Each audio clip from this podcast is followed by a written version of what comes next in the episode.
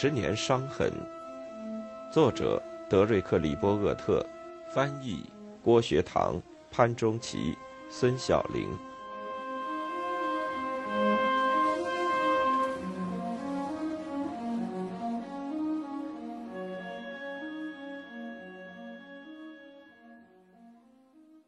在暴力和技术复杂性的另一个极端。华盛顿正在从平均七百亿美元的全部联邦年度预算中拿出二十多亿美元的资金，用于军事相关项目的研究。大部分资金都是通过国防部和 AEC 花掉的。他们正忙于改良氢弹和按比例将弹头缩减到能使原子大炮在军队日大游行中在宾夕法尼亚大街托运的程度。和其他机构一样。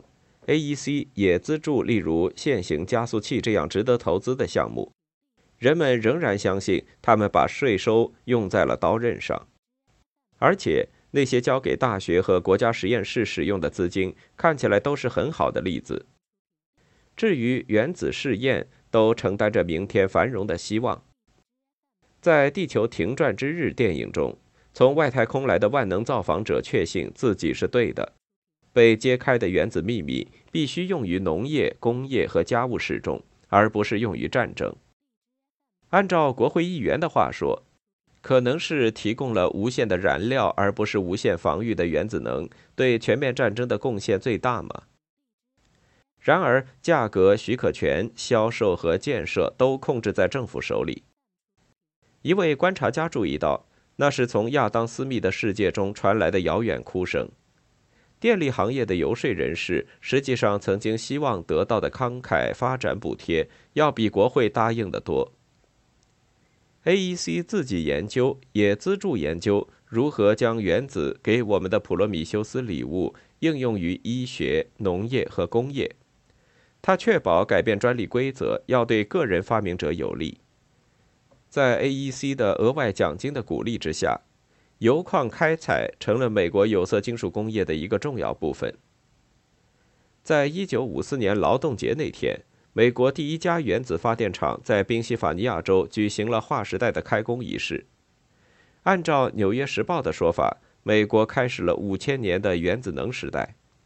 这种大胆传递的、从经验上说无限的数字，都是这个时代的一部分。当然，政府最清楚这些奥秘是什么。一九五二年一月，《时代》杂志这样评论道：“从来没有那么多人那样无知和盲目的相信美国人民，而且从来没有自由世界的其他地区这样相信 AEC 的成员。事实上，自由世界的其他地区通常更多的吓得要死，而且美国人民正在不明不白地拿钱出来。”就像在后冷战时期，人民要求政府为核暴露进行赔偿的情况一样。然而，美国政府不得不考虑预算的平衡，甚至太平洋干涸了也不能弥补在这种远海地区进行核试验的成本。在美国西部进行核爆炸的成本更低一些，而且现在安放有核炸弹的内华达试验场有罗德岛那么大。建立沙漠岩石营地的目的。就是为了安置受命参加充满了放射性尘埃、辐射性污染的军事行动。就1953年的唯一一次核爆炸来说，AEC 在试爆点附近建了一个标准的美国社区，目的是测试普通美国城市遭受核打击时的情况。房间装修一新，储藏室装满食物，车库里停着新车，代表各个年龄段的模特穿着最新流行的服装。一点也不令人意外，所有财富在爆炸中瞬间蒸发消失。怎样在原子弹爆炸中活下来？是 AEC 在五十年代中期广泛散发的小册子，里面这样写道：“如果你走到外面，结果可能不同。如果原子弹在距离你一点五英里的地方爆炸，情况可能完全不同。”人们不禁要问：这些知识究竟要指导的是什么地方的人？毗邻内华达州的小镇都收到了另外一份小册子，它的标题是“辐射和防辐射二十七个问答题”，告诉人们广岛和长崎的幸存者已经接受了认真的身体检查，很多人都学到了关于公共安全的知识。AEC 向国会和处于下风向的居民同时表示，研究证明核试验对人类健康带来的风险只是最小的。如果不用定义解释的话，AEC 正确的认为没有得到通知的公众和 AEC 的假设是正确的。一无所知的公众和不好事的媒体对少量或者重大风险的估计，并没有多少细微的差别。将保密和公共关系结合起来，在一个政府很少遭到质疑的时代，就是一种强大的合成力量。朱尔斯·菲弗在一幅卡通里就抓住了这种现象。你肯定总统没有接触到你拿不到的保密宣传材料吗？不负责任的政府官员在一个秘密保护的项目中发现，他们的很多情况照例都很容易否认、掩饰或者哄骗。当然，他们只能走这么远。尽管公众不知道真相，但 AEC 已经秘密地向伊什曼柯达公司的执行官和其他电影胶片制造商提醒了放射性微尘蔓延的问题。至少，这些公司能够就未来核爆炸试验提前得到预警。毕竟，柯达公司曾经威胁说，一旦顾客正在购买的胶卷由含有碘幺三幺的玉米外壳中提取的材料包装而成。其上如果存在因大气核试验造成的雾气，他们将诉诸法律起诉 AEC。工人的安全却很少受到关注。在四十年代末到五十年代，有上百家公司秘密与 AEC 签订合同，然后将车间、工厂和机械修理厂转变成制造核武器的工厂，就像克利夫兰的哈桑化学公司一样，他们让雇员相信。除了大面积身体暴露情况外，放射性粉尘对健康没什么危险。政府里也没有人考虑向在商业设施中工作的人提供详细的资料信息。和大多数武器项目的资料一样，涉及操作风险的文件也都是保密的。如果告诉他们的话，工人们可能要求伤害赔偿或更安全的工作条件，或者他们也可能上诉。成千上万名将铀和土金属切割并加工为核燃料棒的工人，在不同的地方受到了感染，比如位于印第安纳州韦恩堡的乔斯林制造厂，位于康涅狄格州和密歇根州的乔港黄铜工厂，以及位于伊利诺伊州乔利埃特市的威廉普拉特制造厂。AEC 的医学官员也意识到了这些问题。五十年代建设的比较安全的联邦工厂，最终接收了这些工作。尽管如此，政府在冷战后仍然要为自己的冒险做法，比如位于辛辛那提的福纳尔德综合加工厂，赔偿数百万美元。那是一个吸引公众注意的问题，和九十年代发现 AEC 进行过人体实验一样。人们还不知道不断增加的癌症。以及肾、肺和其他疾病患者在私人工厂的情况，没有人对这些疾病进行过研究，除了对两个最臭名昭著的公司——万林科化工厂和林德飞机产品制造厂有过一次报道之外，更不用说提出什么解决办法了。给予牲畜死亡现象特别关注要容易得多，例如有羊群在犹他州神秘的死去。洛斯阿拉莫斯国家实验室对受损器官进行了检查，发现和在试验中出现的重度贝塔射线烧伤非常相似。美国地方法官进行了深入的科学分析，认为羊群一定是因寒冷天气和传染性疾病而死亡。牛群也感染了奇怪的疾病，孩子们也闹起了肿舌的疾病。在内华达核试验地区周围还下起了蓝雪。指责天气变化是非常复杂的事情，要求赔偿的官司一直打到了最高法院那里。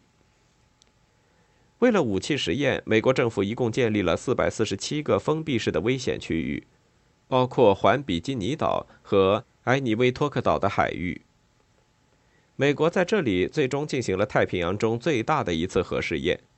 一九五四年三月一日，美国爆炸了一枚一千五百万吨当量。代号为“刺客”的热核装置，这次氢弹试验之所以被载入史册，不是因为它个头大，或者它是第一次真正的空中炸弹，而是因为它波及了二十三个出海捕捞金枪鱼的日本渔民。当时，他们正位于比基尼下风向八十五英里的海面上，沙质尘埃从厚厚的白云里像小雨一样落在他们的福龙号渔船上。当这些渔民回到日本的水产港时，其中一名船员在七个月后死于肝功能衰竭，其他人也住进了医院治疗皮肤烧伤或者血液和肠道功能紊乱疾病。据报道，这些人得了胃癌和皮肤癌。AEC 主席刘易斯·施特劳斯首先指责这些渔民是间谍，然后坚持说他们夸大了他们的受伤程度。艾森豪威尔在权衡轻重之后否定了 AEC 的模糊说法。约翰·福斯特·杜勒斯最后发表了一份态度温和的道歉声明。华盛顿从来没有承认第一个渔民是死于核辐射，尽管他赔偿了他的遗孀大约两千五百美元。而且，在一九九五年，在没有承认责任的情况下，给了日本政府两百万美元，来自军事援助基金，用于赔偿那次核爆炸引起的任何伤害和损失。每个船员收到了大约五千五百美元。按照现在的美元计算，在以后几年中，美国总共赔偿的金额高达一千六百五十万美元。三十年后，人们才再次听说了“福龙号”的故事。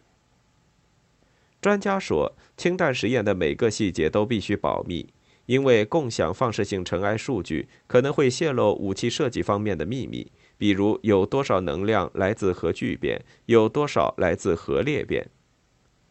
在刺客爆炸以后，整个世界都知道了，单个氢弹释放的尘埃至少能覆盖一万平方公里。不过，没有人知道这些核试验会有多久的政治半衰期。刺客带来的有毒物质也落在了其他几个岛屿上面。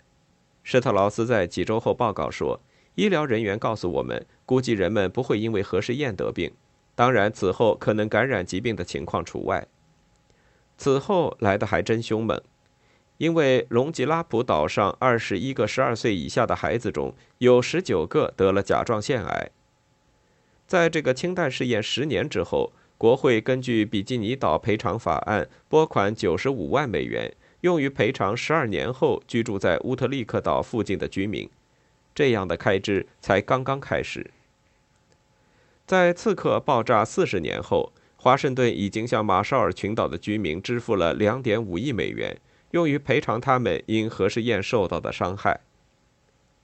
此时此刻，在时代发展的大背景下。这些岛屿能够提供一些世界上最好的自携呼吸器潜水运动，已经成了无价的旅游宝地。通过实施强制性停止开发措施，加上海水和海风对放射性物质的最后稀释，现在的比基尼岛已经完全对公众开发。棕榈树映着碧绿的大海，在白沙滩上婀娜摇曳，一片美丽的风光。比基尼潜水学校的校长寓意深长地说。任何坏事都能转变成好事，这也是人们隐藏在冷战最深处的美好希望了。人们对内华达州的期望至少也是迫切的，毕竟核试验给这片沙漠，特别是苦苦挣扎的小镇拉斯维加斯带来了许多永久居民。这里的就业机会猛增，建筑业蓬勃发展，甚至刚刚萌芽的旅游业也繁荣起来。从1951年到1958年之间。在核试验地区，大约增加了三千个就业机会。到一九五五年，这里已经进行了三十一次核试验，散发了无数本核试验无害健康方面的小册子。美国公民也乐于帮助配合。当一个州参议员大着胆子提出内华达州应要求国会把他那里的蘑菇云弄到其他地方时，拉斯维加斯的两份相互竞争的报纸第一次达成一致，谴责这个参议员是笨蛋和疯子，说他是那些就原子弹数据散播巫术传说的哀嚎者之一。实际上，他们对这些数据一无所知，目的就是为了吓唬那些老年妇女。这些自由社会的喉舌在报道中说。毕竟，如果对 AEC 持友好态度的人对公众安全不那么关心的话，核试验的成本就会大大降低，带来的麻烦也会大大减少。内华达州在宣传和爱国贡献方面也收获颇丰。如果在美国其他地方缺乏信心的人担心大气辐射的话，那就让他们想想，阻挡所有的 X 射线都是要失败的。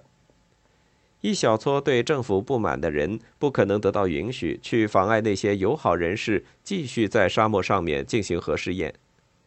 AEC 坚决断言，放射性微尘对试验区之外的任何生物都不会构成严重危害。他知道这是错误的声明。